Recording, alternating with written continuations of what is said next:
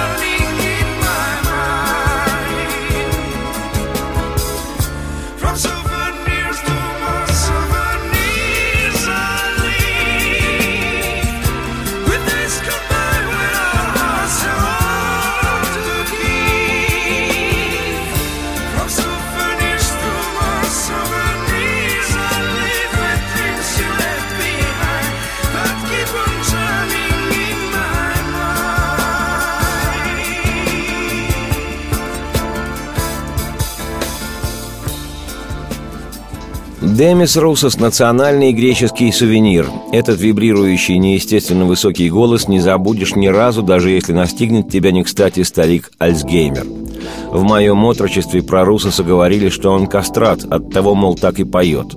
Не знаю, не обследовал. Тем более, что я вообще не поклонник Русоса, точнее той музыки, благодаря которой он стал широко известен как певец. Я, конечно, не презираю высоколоба эстрадные песнопения, но просто не слушаю такую музыку. Стараюсь не слушать. Хотя, конечно, уровень Демиса Русоса не попсово-пластмассовый, но уж очень массовый, что не всегда говорит в пользу артиста. Однако русскоязычные люди, особенно женщины, Русоса любят сильно и искренне, как могут любить исключительно, я полагаю, в нашей стране, в смысле на территории СНГвщины. Да и в столице нашей бескрайней родины Русос Демис – гость отнюдь нередкий.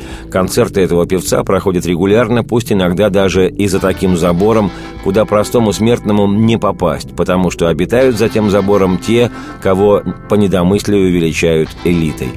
Но сегодня я не стану рассказывать о Демисе Русосе, певце популярной музыки. Об этом и без меня найдется кому рассказать. Я о другом. Дело в том, что еще до того, как Русос Демис оказался высокодоходной статьей греческого национального экспорта, исполняя свои сладкоголосые лирические песнички, он, хоть и недолгое время, но все же состоял в весьма близких отношениях с рок-музыкой. Этот грех за ним числится – Известно, не массово, но ценители музыки знают, помнят, что на стыке 60-х, 70-х этот внушительных габаритов Демис играл на бас-гитаре и заспевал, не лишенные одухотворенности, вокально-инструментальные номера в рок-группе с весьма прикладным и во всех смыслах мифологичным названием «Афродитас Child» – «Дитя Афродиты». I said times so fine. Now I've got you here with me. I said, Good times so fine, don't go away. I want you here all the time, every day and every night. I want you here all the time, that's what I say. Laughing, singing, I'm just swinging, I'm the one you've made for me. Sailing in my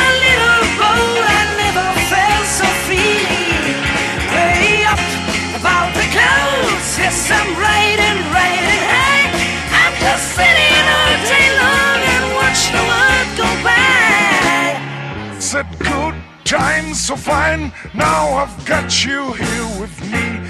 I said good times so fine, don't go away. I want you here all the time, every day and every night. I want you here all the time, that's what I say I've been singing. I'm just singing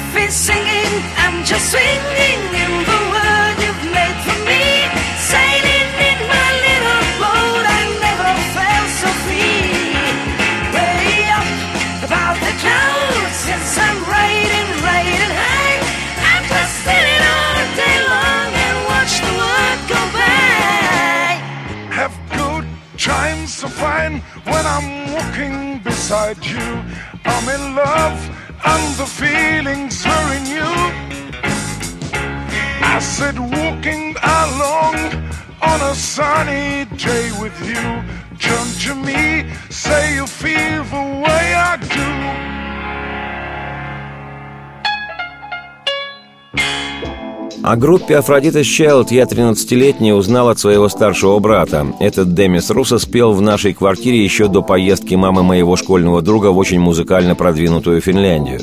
Однажды брат принес из института пластинку. Не пластинку, диск. Фирменный винил именовался только дисками или дисками. Пластинками назывались изделия из советской или другой социалистической пластмассы. Так вот, на обложке того диска красовались три нехудых бородатых молодца, а сверху импортными буквами было написано «Афродитас Child». «Это греки», — сказал мне со значением брат. «Греческая группа. Дитя Афродиты». То, что Афродита – древнегреческая богиня любви, я знал с детства, и поскольку мифология античной Греции меня всегда откровенно будоражила, ансамбль этот мне понравился сразу, только из-за одного своего названия. А уж когда мой брат засунул в проигрыватель тот диск, я, не раздумывая, отправился в древнегреческие дали.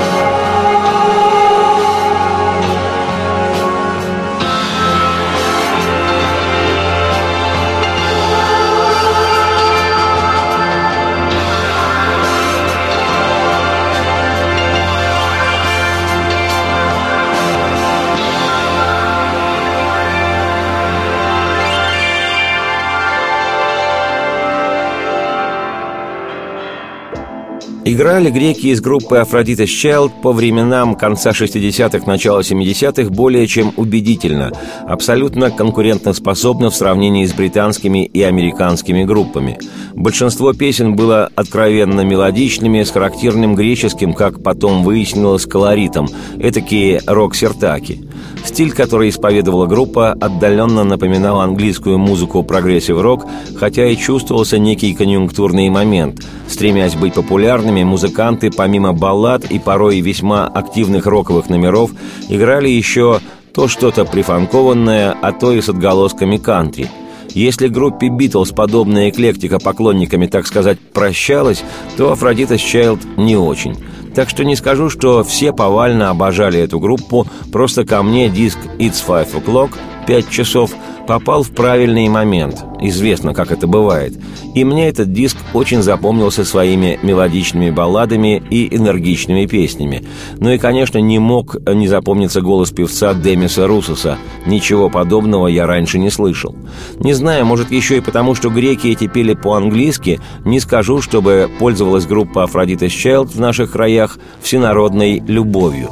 Думаю, в первую очередь потому, что как-то не очень пение на британском британской мове вязалось с нашими представлениями о национальном роке. На каком-то внутреннем уровне чувствовалась разница между песнями, которые на английском пели англичане или американцы, и теми, кто по своим корням не имел никакого отношения к этому языку, хотя и играл рок-музыку. Так было и спевшей на английском голландской группой Shocking Blue, несмотря на их суперхит «Винос», которая стала у нас в стране народной шизгарой – также обстояло и с поющей на английском языке греческой группой «Aphrodite's Child». Ну, находились типичные снобы, которые не воспринимали их музыку исключительно из-за того, что «Aphrodite's Child» были якобы не фирменными, не английской или американской группой. Но, к счастью, снобов всегда меньше. В основном отсутствие тотальной народной любви к детей Афродиты объяснялось некоторой музыкальной вторичностью и именно языковой принадлежностью песен ансамбля. Я не раз говорил в передачах, что в наших краях, да, британско-американский рок на английском языке воспринимался на ура, но с подачи Александра Градского, а потом и «Машины времени» Андрея Макаревича, многие считали, что рок с другим, не англосакским национальным окрасом должен исполняться исключительно на своем языке. Кроме всего прочего, в этом есть огромное очарование. И, кстати говоря, венгерские, польские и даже ГДРшные группы всегда отличались своим языком в песнях и заслуженно пользовались уважением еще и поэтому. Что же касается Афродиты Child, то пел в этой группе не один лишь Демис Русос, и коль скоро речь сегодня не только о нем, то не удержусь, поставлю вслух одну недолгую, энергичную в стиле кантри вещицу этого греческого бенда в исполнении не Русоса, но хорошую.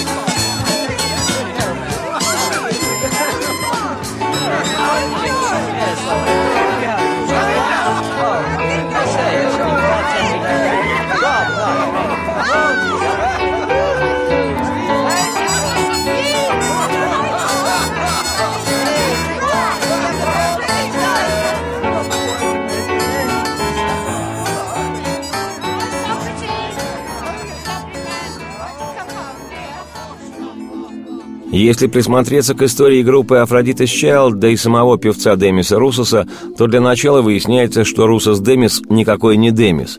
При рождении 15 июня 1946 года мама с папой назвали мальчика Артомиос, по-нашему Артем, Тема.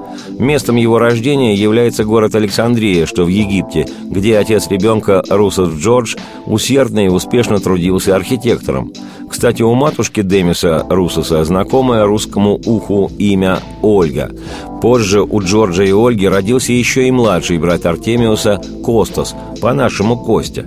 Семья процветала, но ровно до тех пор, пока в октябре 1956 года в Египте не началась пальба – Суэцкий кризис или Суэцкая война, она же Вторая арабо-израильская война.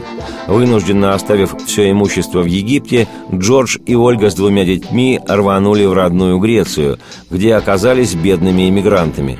Будущей звезде было 10 лет, но поскольку материальные дела в семье выглядели весьма туго, мальчик, к тому времени уже игравший на пианино, гитаре и трубе, начал работать музыкантом кабаре – в 17 лет Русос организовал первый свой ансамбль, в котором играл на бас-гитаре и подпевал. Как гласит история, однажды основной певец ансамбля попросил во время концерта дать ему передых на одну-две песни, и Артемиос Русос спел хрестоматийную «Дом восходящего солнца», которая прославила группу Animals, и еще какой-то хит той поры – Публика была в восторге, и с того вечера каждое выступление аудитория просила Русоса петь. История гласит, что вскоре Русос организовал другую группу, где уже был сам солистом, а в 1967 году Русоса свела судьба с тремя музыкантами. Одного звали Лукас Сидерас, он працевал на барабанах, другого Вангелис Папатанасио, клавишник, а третьего Агирилас Кулурис, он играл на гитаре – Вчетвером ребята создали ансамбль, клавишником и главным композитором которого стал Вангелис, а Руса спел и играл в этом бенде на бас-гитаре, а иногда и на гитаре, акустической и электрической. Ансамбль получил название Папатанасио Сет по фамилии основного композитора команды. Музыканты много выступали, становились популярными в Греции и даже записали несколько собственных песен, которые заинтересовали греческий филиал звукозаписывающей компании Philips Records. Этот лейбл лейбл выпустил один за другим два сингла, и оба они стали весьма успешными.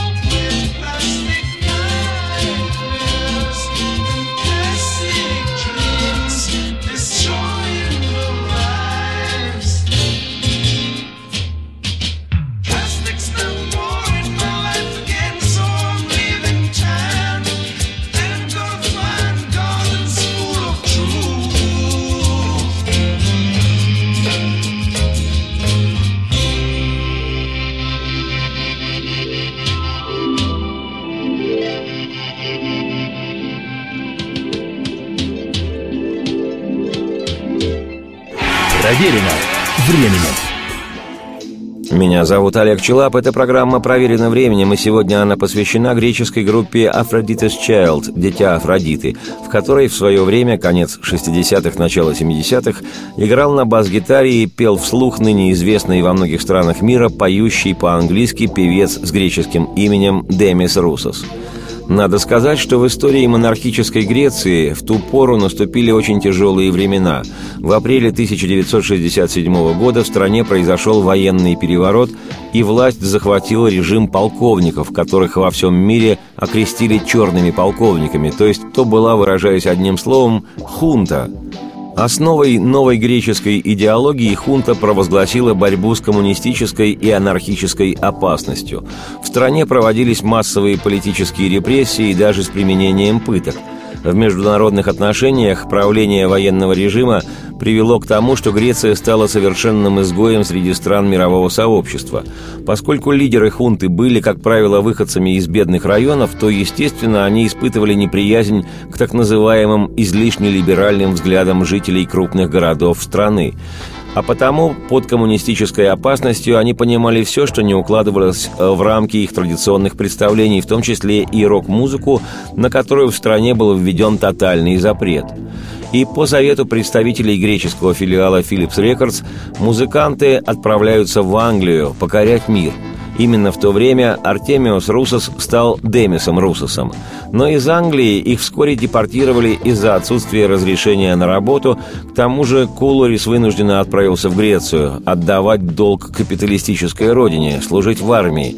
И тогда уже не квартет, а трио в мае 68-го направилась во Францию, попав в городе Париже аккурат в разгар массовых студенческих волнений и столкновений с полицией. Тогда-то их и заметил человек по имени Лу Рейснер, продюсер рок-оперы «Томми» английской группы «The Who». Именно Рейснер и придумал греческому бенду название «Aphrodite's Child» – «Дитя Афродиты», отсылающее к национальным корням музыкантов – под этим названием группа подписала контракт с британским лейблом Mercury Records, подразделением американской компании Universal Music Group, и выпустила свой первый сингл «Rain and Tears» – «Дождь и слезы». Не безинтересно, что мелодия этой песни – переработка музыки канон ре мажор знаменитого немецкого композитора и органиста эпохи барокко Иоганна Пахельбеля, жившего еще в 17-18 веках – Творчество Пахельбеля является одной из вершин южнонемецкой органной музыки. Несмотря на то, что композитор сочинил огромное количество светских и церковных произведений, самым известным творением Пахельбеля считается как раз канон ре-мажор. Вот его фрагмент.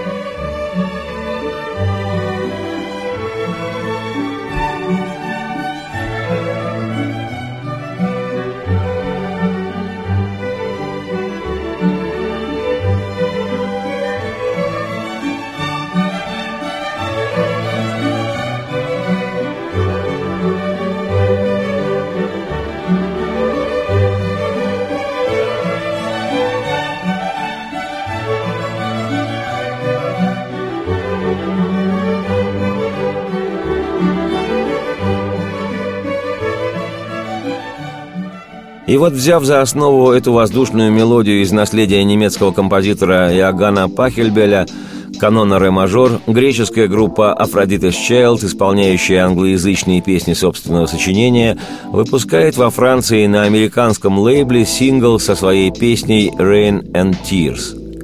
Дождь и слезы – суть одно, но на солнце ты должна играть в игру. И когда зимой уплачешь – можешь ты претендовать на то, что будто это дождь, и ничего, кроме дождя. И сколько раз я видел слезы, льющиеся из голубых, из глаз твоих. Дождь и слезы — суть одно, но на солнце ты должна играть в игру. Дай ответ мне о любви, ведь так нужен твой ответ мне на любовь. Потрясающий, но сингл «Rain and Tears» «Дождь и слезы» никому неизвестный в старом свете группы «Aphrodite's Child» сразу же стал европейским хитом.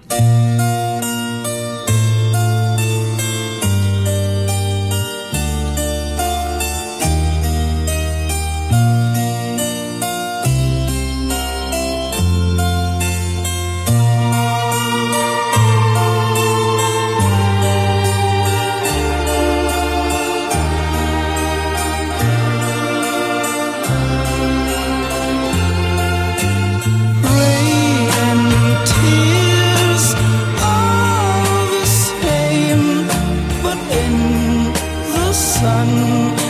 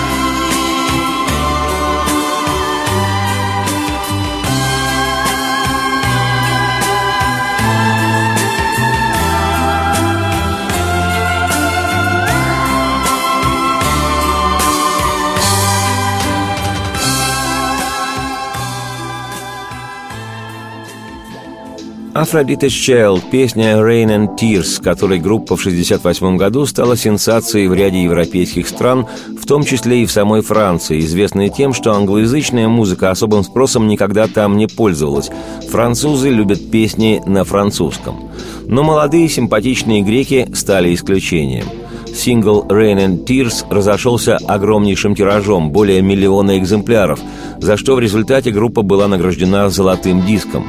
Понимая, что нужно закреплять успех, Aphrodite's Child записывает и выпускает в октябре того же 68-го свой первый альбом, который получил название «Конец света».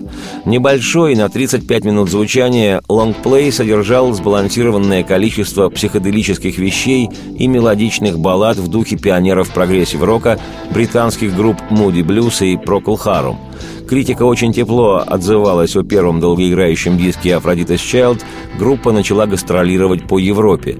В 1969 году выходит еще один сингл, ставший хитом «I Want to Live» – «Я хочу жить».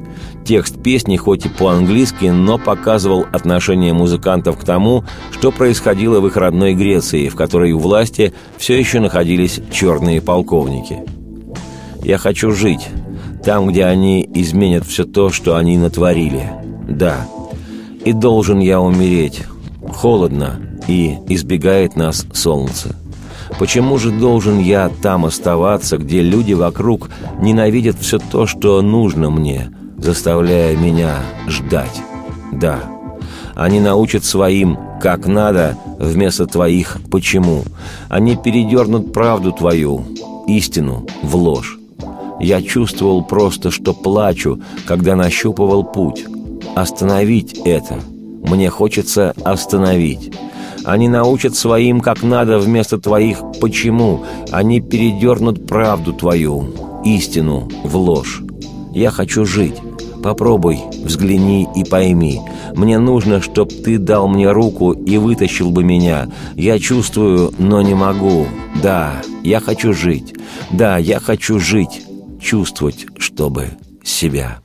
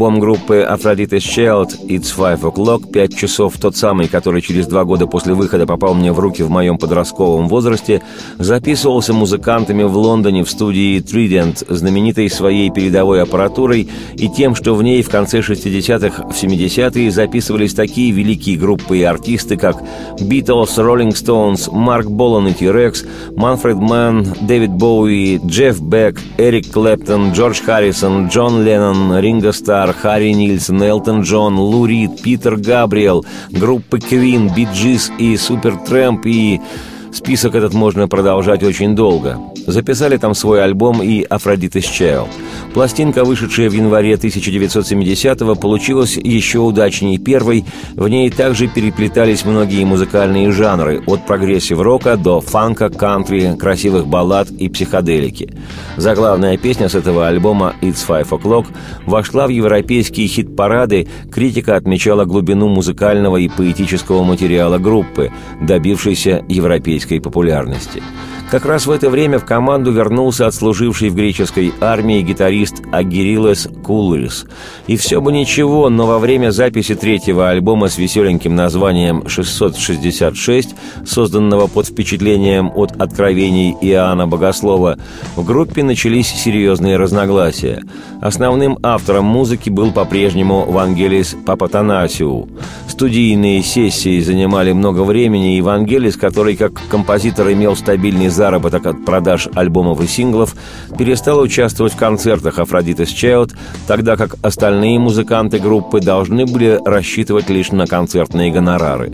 В итоге в 1971 году из ансамбля ушел Демис Русос, а поскольку он был уже артистом известным, успешным и ярким певцом группы европейского уровня, осенью того же 1971-го Демис Русос записал свой первый сольный альбом, правда, по стилистике совсем далекий далекий от рок-музыки, но, видимо, для него это уже было неважно.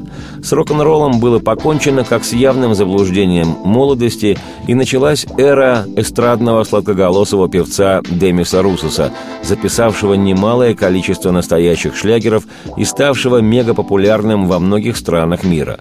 Об этом наверняка кто-нибудь однажды сделает не одну программу. Ансамбль «Афродита Child», в дискографии которого официально значится три альбома, хотя на самом деле третий альбом можно считать скорее сольником Папа Танасио, остался в записанных добротных песнях, спетых тогда еще рок-певцом Демисом Русосом, человеком с уникальным голосом, в своем роде единственным на планете Земля.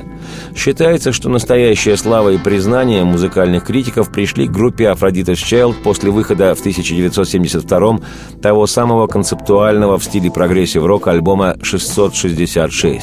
Альбом высоко оценил всемирно известный художник-сюрреалист Сальвадор Дали. Вот только к этому времени группы уже не было – Демис Русос стал популярным певцом со сверхуспешной сольной карьерой. Кстати, автором песен и клавишником на ряде его альбомов был бывший коллега по Афродитес Child Вангелис Папатанасиу. Сам Папатанасиу сократил имя и фамилию до псевдонима Вангелис и стал работать в жанре электронной музыки, добившись больших успехов. В частности, за саундтрек к британскому фильму «Огненные колесницы» ему была присуждена премия «Оскар» в номинации «Лучший оригинальный саундтрек. Вернувшийся из армии гитарист так толком и не успел поучаствовать в музыкальной жизни команды, а барабанщик Афродитас Чайлд Лукас Сидерос после распада ансамбля занялся наукой и долгое время преподавал античную литературу в знаменитой Сорбонне – я же, Олег Челап, автор и ведущий программы «Проверено временем», благодарен судьбе, что в мои 13 лет мне повезло услышать эту замечательную греческую команду «Афродитас Child».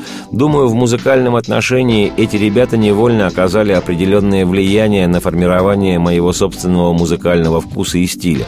Влияние этой группы на меня было настолько очевидным, что когда я создавал еще в школе свой бенд, он получил название «Child», частично от звучания моей фамилии, но в значительно большей степени и с учетом названия группы Aphrodite's Child. Хотя название Child у моего ансамбля долго не продержалось. Зачем московской группе английское название? Оставляю вас с группой «Дитя Афродиты». Дитя, надо заметить, получилось очаровательное. Радости вам вслух и солнце в окна, и процветайте.